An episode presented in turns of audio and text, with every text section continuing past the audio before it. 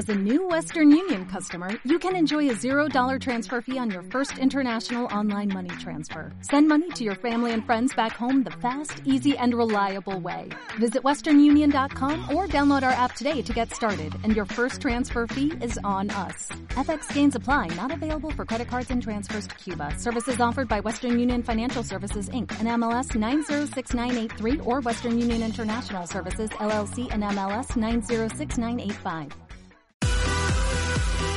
Podcast. ¿Y usted qué opina de Nino Canún?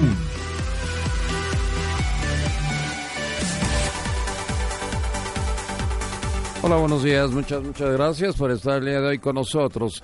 Bueno, pues hoy es martes 19 de agosto. Nosotros mañana cumplimos 13 años, 13 años de trabajar en la 69 y en Grupo Radio Centro. Bueno, pues esperemos que el 13 sea número de suerte, es número cabalístico, pero bueno, veremos eso. Déjeme platicarle que hoy hay mucha información y la información versa sobre muchos aspectos educativo. Yo creo que la situación educativa parece que pues ahora sí le vamos a poner atención porque hay desde las inversiones o los presupuestos que se manejan para la Secretaría de Educación. Siempre se hablaba de que la parte educativa debería de ir con el 8% del Producto Interno Bruto. Esto era así como, pues, año con año, el 8% del Producto Interno Bruto es para educación. Pero realmente, ¿qué era para educación? ¿El salario de los maestros? o también aparte del salario de los maestros, eh, las aviadurías de los maestros, los sindicatos charros que tenían los maestros, porque para eso era el dinero. Esa es la primera pregunta. La segunda, no sabíamos cuántos maestros cobraban. Aunque usted no lo crea, aunque parezca inverosímil, así es. ¿Cómo es posible que no se sepa cuántos maestros cobran la nómina? Pues con saber cuántos maestros les pago, sé cuántos maestros hay. Si son o no son maestros, ya según ella es eh, otro asunto. Pero yo me acuerdo que en alguna ocasión le preguntaba yo al maestro Lujambio, aquí, sobre, él era el secretario de Educación, le decía, ¿cuántos maestros hay, maestro Lujambio? Me decía, no sé. ¿Cómo que no sabes? No, no sé. Este, ¿me estás hablando en serio? Sí, mira, son como un millón doscientos mil. Un millón doscientos mil. Para arriba serían uno trescientos y para abajo sería un millón cien mil. Pero, a ver, vamos a lo que aparece el día de hoy dentro de la información. Vamos a mejorar 20 mil escuelas, dice Peña Nieto. Al poner en marcha este plan, este circo, ciclo escolar 2014-2015, vamos con 7.500 millones de pesos. Cuando hablamos de 7.500 millones de pesos para mejorar 20 mil escuelas, es desde la fachada, es desde los pizarrones, es desde los quises. Recuerden que hay ahora dos tipos de escuelas las escuelas particulares que ya no usan GISES, que ya no usan absolutamente nada de eso y que todo es a través de las pantallas y que bueno pues eh, los alumnos tienen sus tablets o las escuelas en donde los padres de familia tienen que cooperarse, hacer la cooperacha para comprar pues el detergente, para comprar los coleadores, para comprar las cubetas, para comprar los gises, para comprar lo imprescindible, lo básico en las escuelas. ¿Por qué? Porque es obligatorio. ¿Pero por qué va a ser obligatorio? Porque así ha sido y siempre será. Entonces, hasta este momento no se ha hecho absolutamente nada que sea diferente. Entonces, esto de las 20 mil escuelas, bueno, pues es importante, pero cuando hablamos de 20 mil escuelas, son muchísimas escuelas, ¿cómo las vamos a atender? Porque yo creo que debería de haber ya un programa, un proyecto ejecutivo por parte de Choipet de decir, mira, son 19.388 escuelas, ni siquiera 20.000, porque 20.000 es así como vamos a cerrar los números. No, vamos a hablar con precisión, Choipet. Tú tienes que decir exactamente el número de escuelas y ya tenerlas localizadas geográficamente y también al mismo tiempo ¿Qué es lo que requieren esas escuelas? Porque a lo mejor una escuela necesita una barda, a lo mejor una escuela necesita una, un pizarrón, a lo mejor una escuela necesita excusados, o, no sé, algo. o no sé, porque dicen, bueno, es que ese nada más hay un WC para niños y un WC para niñas y es toda una primaria. Bueno, pues entonces hay que comprarlos. Pero se sabe para qué van a ser, porque eso de que 7.500 millones para 20.000 escuelas, pues se queda en, pues, bueno, pues sí, está bien, pero ¿y? ¿Y? ¿Y? Y esa es la pregunta. Y hay otra que es también muy importante y que tiene que ver con todo lo que es eh, la situación escolar y todo lo que estamos viviendo, es, a ver, ¿usted con cuánto pasaba en el colegio? Pero ahorita no tiene usted que decirlo delante de sus hijos, porque ya sabe usted que siempre delante de los hijos decimos que, Muy buenas calificaciones. que éramos excelentes alumnos. Yo lo único que sí le voy a decir que nunca llegué tarde al colegio. Nunca jamás. Nunca supe lo que fue un retardo. Desde que llegué a preprimaria, mi mamá me llevaba a temprana hora. Este, era el kinder. Era un kinder de monjas, pero nunca llegué tarde. Nunca llegué tarde. A lo mejor no era yo el mejor, pero sí, nunca llegué tarde. Nunca he llegado tarde a mi trabajo tampoco. bueno, pero este, regresando a, las calificaciones, mire, yo era de promedios de 8, pero así de que nerd de 10 o de no, es- no, no, no me daba el cerebro, por más que, o a lo mejor por más que le hacía, pues no, nunca pude. Pero con 6 tampoco. Nunca saqué 6. Y 6 es de panzazo. 6 es, bueno, pues casi te repruebo, güey. Y entonces los que van a ser mis profesores en estas 20 mil escuelas pasaron de panzazo. Obtienen plaza de panzazo los nuevos maestros. Pasan con seis. Los mejores, ni siquiera los peores, porque todavía... Yo me acuerdo que eh, en el colegio, pues los que tenían 10 eran así como los que, pues decía uno, chispas, qué tipos tan aburridos, nomás se la pasan sacando dieces. Ah, y además sufrían, sufrían, sufrían, porque si sacaban 9.8, se morían de la tristeza y del coraje. Yo decía, si saco 9.8, le voy a dar las gracias a la Virgen de Guadalupe inmediatamente. Pero mire, revelan resultados que se seleccionó a los menos a los menos malos y los menos malos pasaron con seis de panzazo. ¿Esos van a ser nuestros maestros o los maestros de nuestros hijos? Como resultado de todos estos exámenes aplicados, solo cuatro de cada diez calificaron para ser maestros, pero calificaron con 60. Ay, no, no, no. Los mejores, los mejores contratados para este nuevo ciclo escolar, pues de a seis. De a seis me estoy quedando de ver que, pues ya para ser maestro con seis. Para ser diputado, pues aunque te reprueben. Para ser senador, aunque te reprueben. no pide Total, de todas formas, cobras. ¿Qué? Ay, no piden nada. ¿no? ¡Qué barbaridad! Bueno, no, no le vamos a apostar a la, a la educación. A ver, los españoles tienen un sistema educal que lo van actualizando cada cinco años. Los japoneses no sé qué hagan, pero seguramente han de hacer algo dramático, porque recuerdo usted que en 1945 era un país destruido y ahora es uno de los países más importantes junto con Alemania. Los países que, que perdieron la Segunda Guerra Mundial son de los países más importantes. Uno allá en Asia y el otro en Europa. Yo creo que el europeo, bueno, pues está por encima de todos.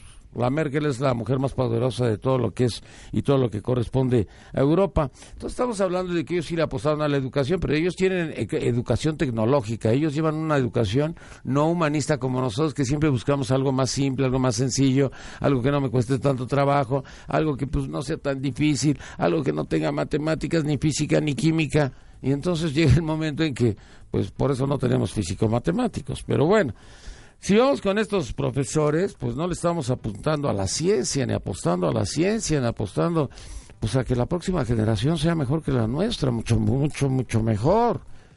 Pero, bueno, pues contratarán a maestros ya sin examen. Esto es así ya, perdimos. Oaxaca empleará, empleará a los recién egresados y bueno, serán sometidos a un mecanismo administrativo, pero no a la prueba por la reforma educativa. A ver, ¿por qué ellos pueden pasar sin reforma educativa y nuestros hijos están yendo a pasar un examen a la UNAM, al POLE, a todo esto? Si no lo pasan, se van al diablo. Ellos sí y estos no. No entiendo. ¿O cuál es la preferencia? ¿O Oaxaca impone condiciones? Porque fíjese qué extraño. A partir del próximo lunes, el gobierno estatal va a comenzar la contratación de maestros, pero de evaluación. Evaluar, pues pasas o no pasas. ¿Quién los va a evaluar? ¿Cue? Pues de qué sabe. Puede ser el gobernador. De acuerdo con una circular, van a emplear a los recién egresados de las normales como maestros de primaria por parte de los acuerdos, pero pues el acuerdo fue con Luis Enrique Miranda, que es el subsecretario de Gobernación, y no estaba por ahí metido siquiera alguien de Educación, Choifet. Digo, la educación debería de haber estado también en Oaxaca. Tenemos en Oaxaca un rezago desde hace 32 o 33 años en que cada 15 de mayo hay una huelga. Cada 15 de mayo hay una huelga de la coordinadora que, bueno, le tiene tomada la medida a los gobernadores. Pero este último, a Gabino Cue, lo hizo gobernador. Ellos fueron los que lo llevaron hasta la gubernatura y por lo cual pues el propio gobernador está tan tranquilito y tan quietecito. Hay una carta abierta que le saca el día de hoy. Este eh, se la saca, aquí está, aquí la tengo, aquí la tengo. Es una carta abierta que le saca Carlos Alarraqui. Carlos Alarraqui por lo regular siempre manda una carta dirigida a alguien en particular y bueno, pues le expone sus puntos, ¿verdad? ¿Verdad que unos eh, ciudadanos, que si unos ciudadanos comunes y normales de Oaxaca bloquearan las carreteras, los ibas a meter a la cárcel? Pues sí, ¿no?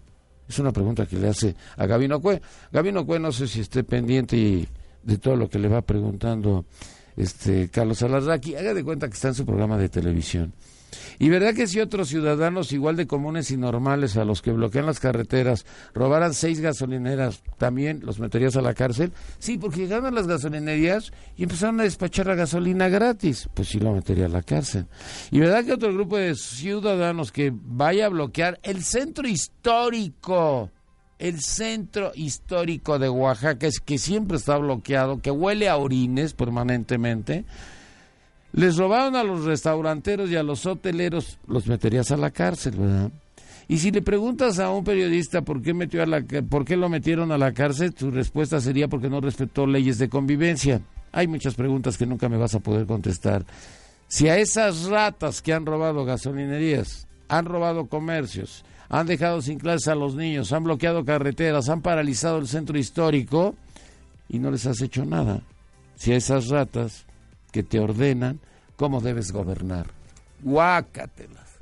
Recuerden que Carlos Alarraqui es muy famoso, bueno, no es, no es que sea muy famoso, siempre ha sido famoso, pero a raíz de esta de este spot que le hizo Arturo Montiel, de que las ratas iban a la cárcel, los ratas de, no se me acuerdo cómo decía, que fue un trancazo ya las cosas iban muy pegadas, José Luis Durán del PAN contra Arturo Montiel del PRI, entonces contrataron a Carlos Alarraqui, no sé qué dijo de los ladrones, las no, dijo ratas, dijo ratas. la palabra. Sí, alguna cosa que tenía que ver con las ratas y todo el mundo dijo, votamos por el PRI, votamos por Montiel para que metan a estas tres ratas al bote. Bueno, pues es Carlos Alarraqui y es nosotros los dobles, ahora es, ahora es, ahora es el papá del famoso este Gary. El Gary es el famoso, ya más famoso que más famoso que el papá.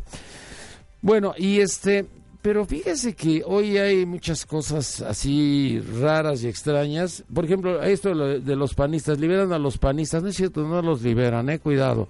Habeas corpus es como un amparo, una suspensión, lo que sucedió en el caso de, de, de, Brasil, ¿eh? Entonces, con esta habeas corpus, que podrán salir el viernes o podrán salir el lunes, ayer Javier, este, el abogado de ellos, le hacían una entrevista, y él decía que pueden salir, pero es el equivalente a que no pueden salir, bueno, más o menos libres bajo fianza, pero no pueden salir del país. O sea, su proceso lo van a llevar allá en Brasil. Pero bueno, pues no es lo mismo estar metidos en la cárcel desde hace dos meses a estar afuera de la cárcel, o mes y medio, o el tiempo que sea. Entonces, esto es en relación a pues al Partido de Acción Nacional, que el Partido de Acción Nacional trata de tapar todo con esto del este de, vamos por el salario del miedo o por el salario mínimo, no entiendo. Ellos tratan de tapar eso, tratan de tapar los moches de Villarreal, tratan de tapar todo lo que sucedió en esta con Montana. Ya vio Montana, qué cuero está Montana. Se sube sus fotografías en Instagram y las sube en bikini. No, pues tenía razón Villarreal, pues estaba cuero, estaba cuero. Pero este, bueno, y ahora ya es muy famosa, ahora es muy famosa porque ya todo el mundo sabe que es Montana, la del pan. ¡Tarán! Bueno, entonces ellos están tratando de tapar, o Madero está tratando de tapar todo esto con lo que es el salario del miedo o el salario mínimo. Y por el otro lado, Mancera le está jalando el mismo salario mínimo pues para tapar la línea 12 y obviamente para tapar el hoy no circula que ha sido un verdadero desastre de corrupción. Es el robadero, es el robadero, es el robadero. Y fíjese que es muy raro, yo no alcanzo a entender este hoy no circula, ¿es para 16 delegaciones del Distrito Federal?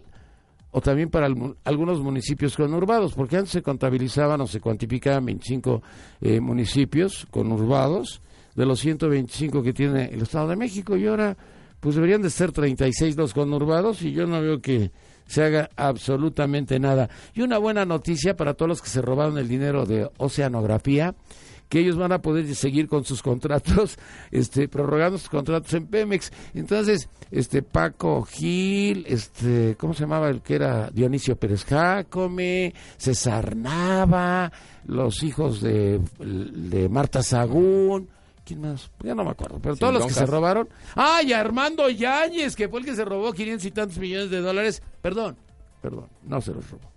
Los pidió prestados a Banamex pagó 80 millones de pesos y lo dejaron libre bajo fianza. Ya no te preocupes, Armando, ya tienes todos los derechos para tus contratos. Lo de las lluvias, bueno, yo creo que si usted vivió lo de las lluvias ayer, pues le habrá pasado lo que estaba yo viendo ahorita en la televisión, porque yo no vi, no vi eso en el Estado de México. Los coches, pues parecían lanchas. ¿Sí? lanchas en el Distrito Federal y también en Querétaro y también en toda esta zona de Querétaro junto con lo que a mí me llama mucho la atención de que cayeron no sé cuántas toneladas de hielo aquí en lo que corresponde a Naucalpan. Yo estaba viendo eso, pero yo creo que le exageraron, ¿eh?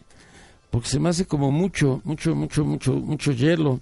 Dice que, bueno, pues no sé cuántas toneladas o no sé cuántos kilos o no sé qué barbaridad estaba yo leyendo hace unos momentos, hoy se la busco y se la encuentro, pero este, me llamó la atención porque es Naucalpan, no está hablando de la zona conurbada, ni, ah, aquí está.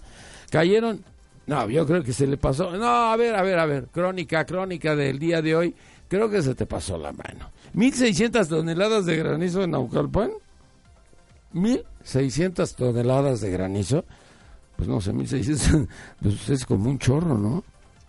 Me sentí en época invernal en Nueva York. Bueno, no, pero es que no estaba nevando, ¿no? es que parecía la cantidad de granizo acumulado. por ahí, ¿verdad? Acumulado era brutal. Sí, personal de protección civil y bomberos laboró por más de 13 horas la noche del domingo para retirarlo. El granizo acumulado.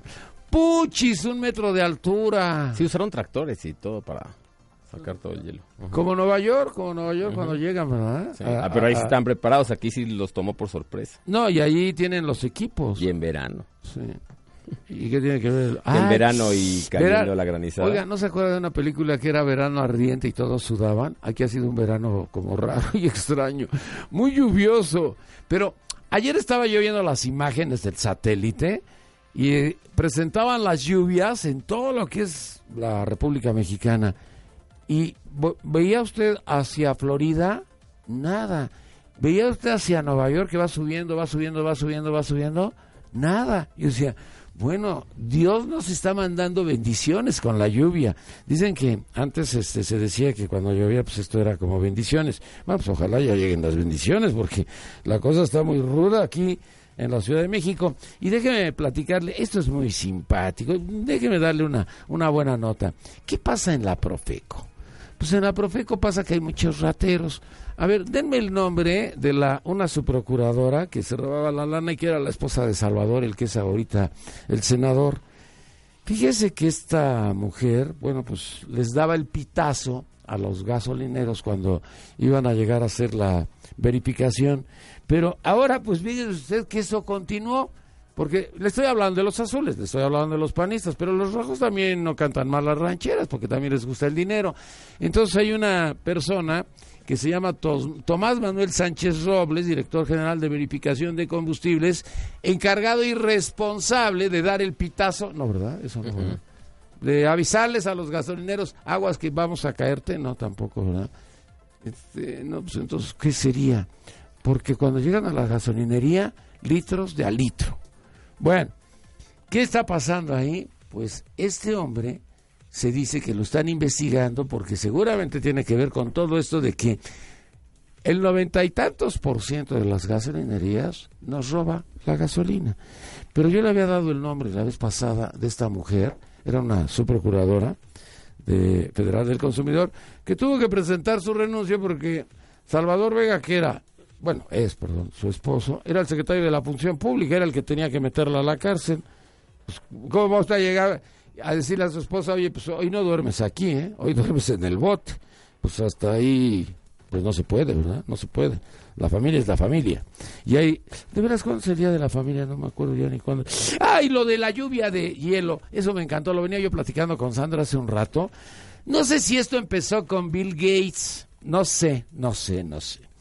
Pero bueno, es un reto hacia todos lados. Ahorita nos explica lo del dinero.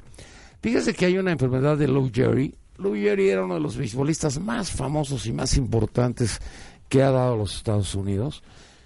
Yo creo que él, Joe DiMaggio y Babe Ruth han sido los que... Ah, no, y Mickey Mantle, de los últimos. Los eh, beisbolistas que, bueno, en los últimos 50, 60 años, bueno, pues este, pasarán a la historia del béisbol y todo eso. Pero lo de Lou Jerry le entró una enfermedad muy rara. Tan rara que nadie la conocía, tan rara que, que nadie la había tenido. Y si la había tenido se había muerto y ni siquiera se habían enterado. Pero como él era muy famoso, pues entonces quedó imposibilitado. Entonces esta enfermedad, bueno, pues este, se está investigando todo, hay que meterle mucho dinero y parece, parece, parece, esto es lo que a mí me daba la impresión, que Bill Gates es el que empieza con él, la, lluvia del hielo, pero ahora ya todo el mundo le mete al hielo. Ya están aquí todos los famosos. Lo de Justin Bieber, ¿a quién retó? A, Obama, a Barack Obama. A Barack, Obama. Pues vamos a entrarle nosotros también, ¿no? ¿A quién retaríamos? No, pero aquí somos medio mugrosones, ¿no? Entonces nos caería bien, ¿no? Sí, nos caería bien. Oiga, no sé si usted se ha metido este abajo de estas este, regaderas de presión. Bueno, se le cae a usted este todo. Pero ya con hielo, pues solamente... Ah, pues cuando son los tazones o cuando son los campeonatos de béisbol, al cuate ese le dan un baño con hielo. Bueno, pues ahí están ya todos. Ahí está Bill Gates en sus retos. Lo que quiero saber es si él fue el que lo inició. El consejo, no, no dice, no dice la enfermedad que saltó a la fama. Y esto, bueno, pues a raíz de Bill Gates, pero hoy se lo busco. Yo creo que nada más es que usted también, si está en su casa o en su oficina, pues en Google, lo puede localizar, pero no, no dice aquí. No dice aquí si, si fue él o quién. Gladys López Blanco, ex subprocuradora de Profeco, era la mujer de las gasolinas. Sí, porque era la que les avisaba y les decía a los gasolineros, bueno, pues sigue todo exactamente igual que siempre, igual que todo lo que ha venido pasando y todo lo que ha venido aconteciendo. La esposa incómoda, no pongan eso, por favor, ni, ni de broma me pongan la esposa incómoda de Salvador, Salvador es nuestro amigo, nuestro cuate. Si usted se roba un coche y ve usted los arcos a la entrada de la Ciudad de México, ya ni entre, porque en ese momento van a decir, ese güey lleva un coche robado. Arcos detectando a los autos robados. Fíjense, la estrategia de la Secretaría de Seguridad Pública del Distrito Federal permite capturar inmediatamente a los que tienen un automóvil robado. La cámara toma imagen del automóvil por la parte delantera y trasera para identificar la placa del coche, así como marca, modelo y color. ¿Te acuerdas hace muchos años que hubo un atentado en contra mía? Que iban una placa delante de un número y una placa atrás de otro número.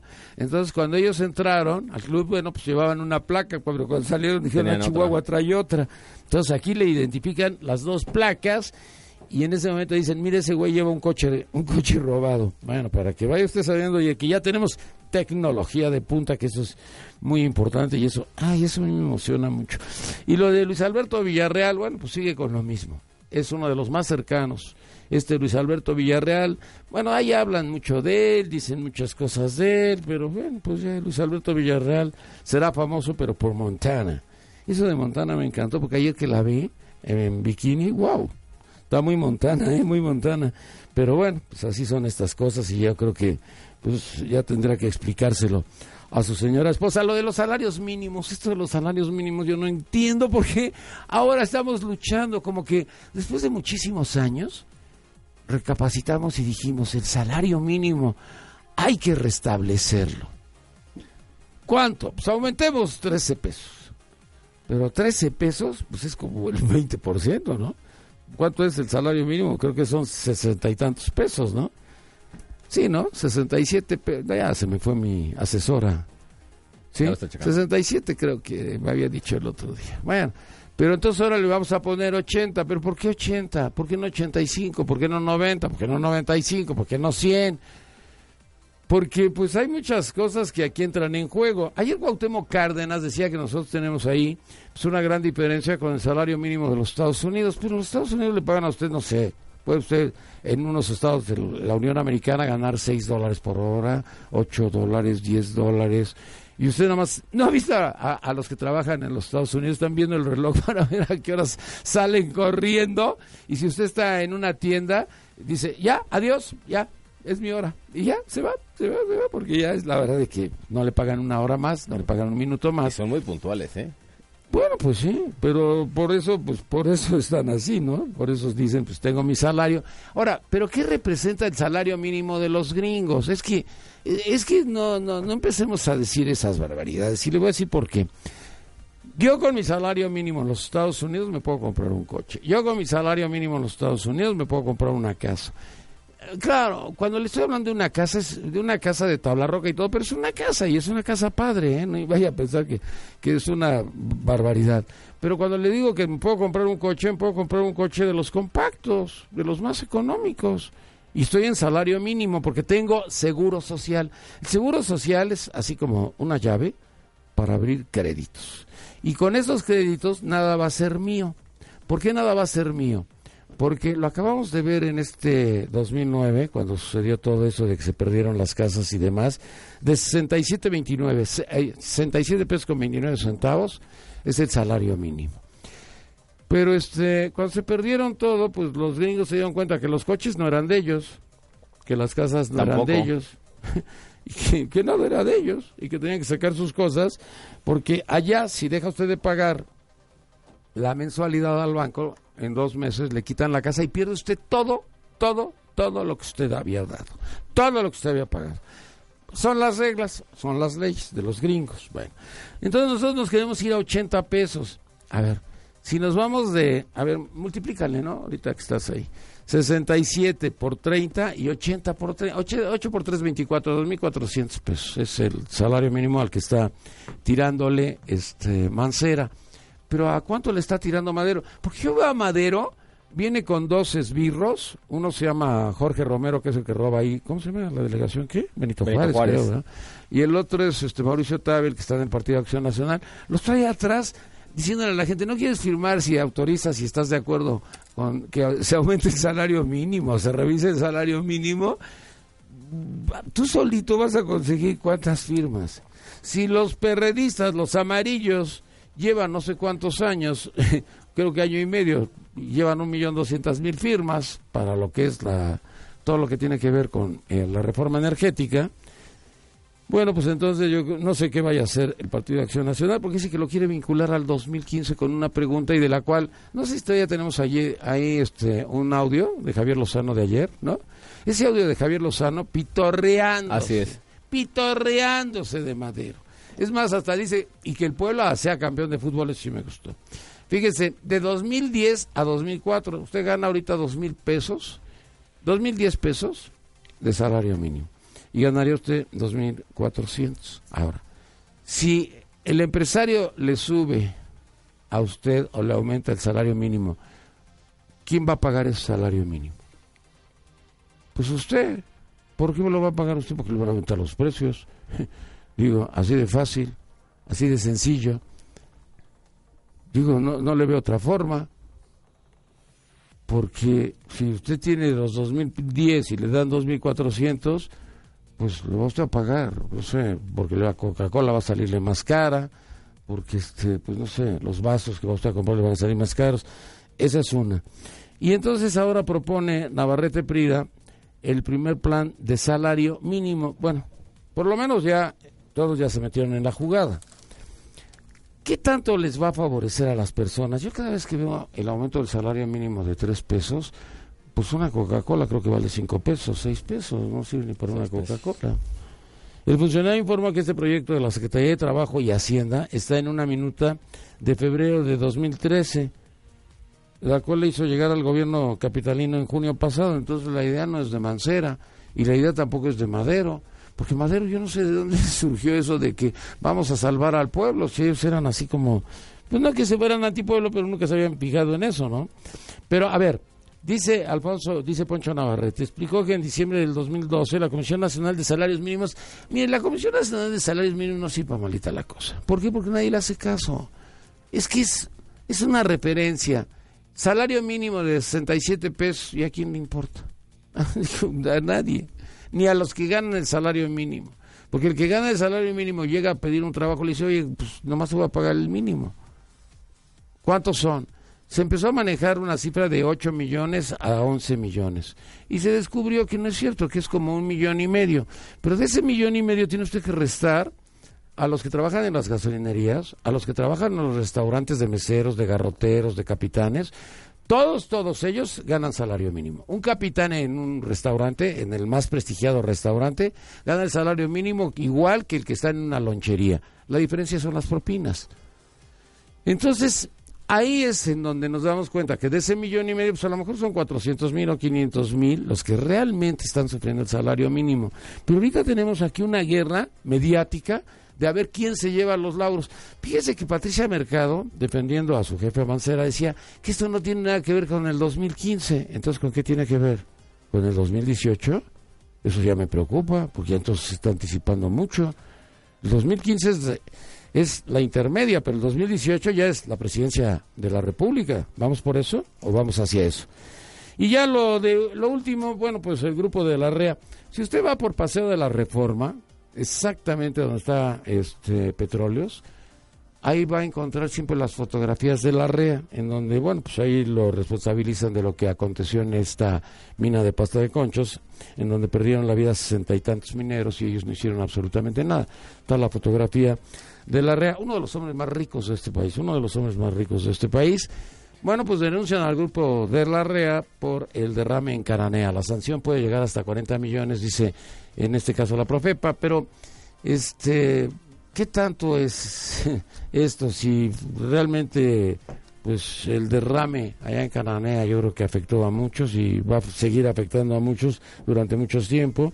Y en el caso de la Profepa, pues está denunciando a la mina que contaminó dos ríos. Yo me pregunto, si usted está contaminando, yo me acuerdo cuando esa este, gasolinería que eh, derramó gasolina en Guadalajara y que causó las explosiones de Guadalajara, usted lo recordará, se decía que, bueno, pues había afectado a una parte de la ciudad, bueno, no a una parte de la ciudad, una parte de una colonia de la ciudad de Guadalajara. Yo me pregunto, si usted contaminó dos ríos, le fregó la vida a todo el mundo, porque, ¿qué pasa con estos dos ríos? Estamos hablando en contra del complejo minero porque dos ríos, fíjese, bueno, el río eh, Bacanuchi es uno de los ríos, pues, eh, que realmente recibió toda esta descarga y se habla de los alcaldes, se habla de los presidentes municipales, se habla de, una indemnización para los habitantes que utilizan toda esta agua del río. Pues yo diría que son los habitantes de, pues, de un municipio o de un lugar o de, una, o de un pueblo. Es por donde va la afluente del río, pues obviamente esos son los afectados. Entonces, 40 millones de pesos me hace ridícula la cifra que les están poniendo a la REA con esto del derrame, porque realmente pues yo creo que debería ser una cifra mayor para poder resarcir a todos los, bueno, ya no resarcirlos, ya olvídense de resarcirlos, sino ya por lo menos, por lo menos, pues atender sus necesidades primarias. Y ayer hubo este, un mensaje que mandó Zambrano, peleándose con su cuate Madero, diciéndole, ¿con qué cara te atreves a tratar el asunto del salario mínimo de Mancera. Bueno, entonces, imagínense, ya estamos peleando porque ¿quién es el autor de toda esta campaña?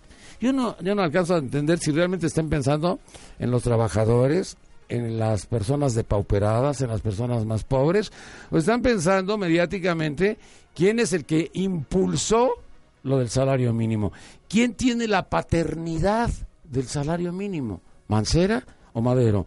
Porque ayer Zambrano decía, ¿con qué cara lo sugiere el Partido Acción Nacional? ¿Con qué cara Gustavo Madero?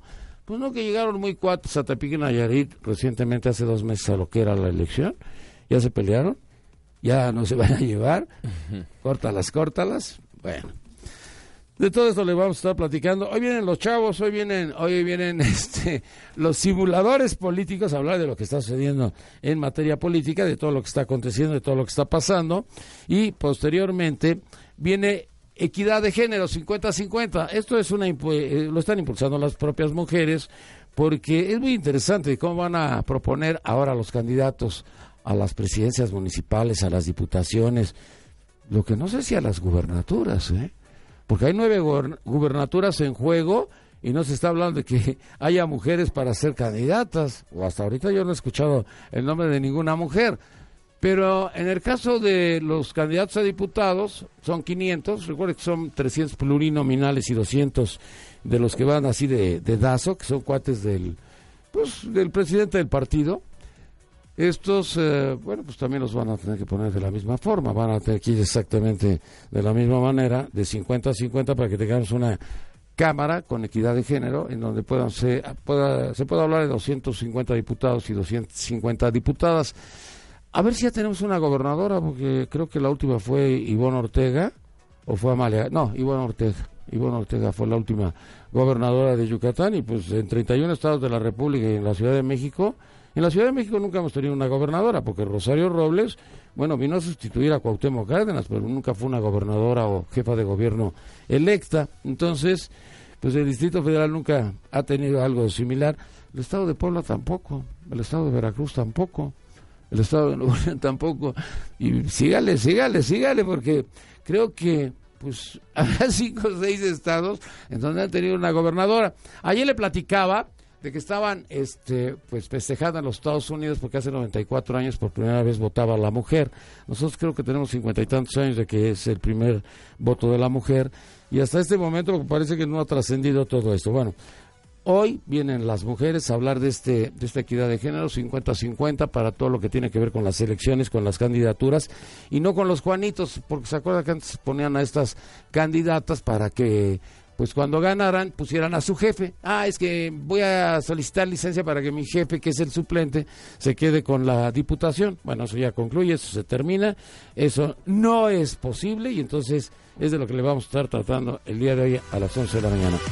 Escúchanos todos los días, de 6 de la mañana a 1 de la tarde, por el 690 AM, en Radio Digital 91.3 HD2, en Internet, la 69.mx, o a través de nuestro portal www.yustedgeopina.com.mx.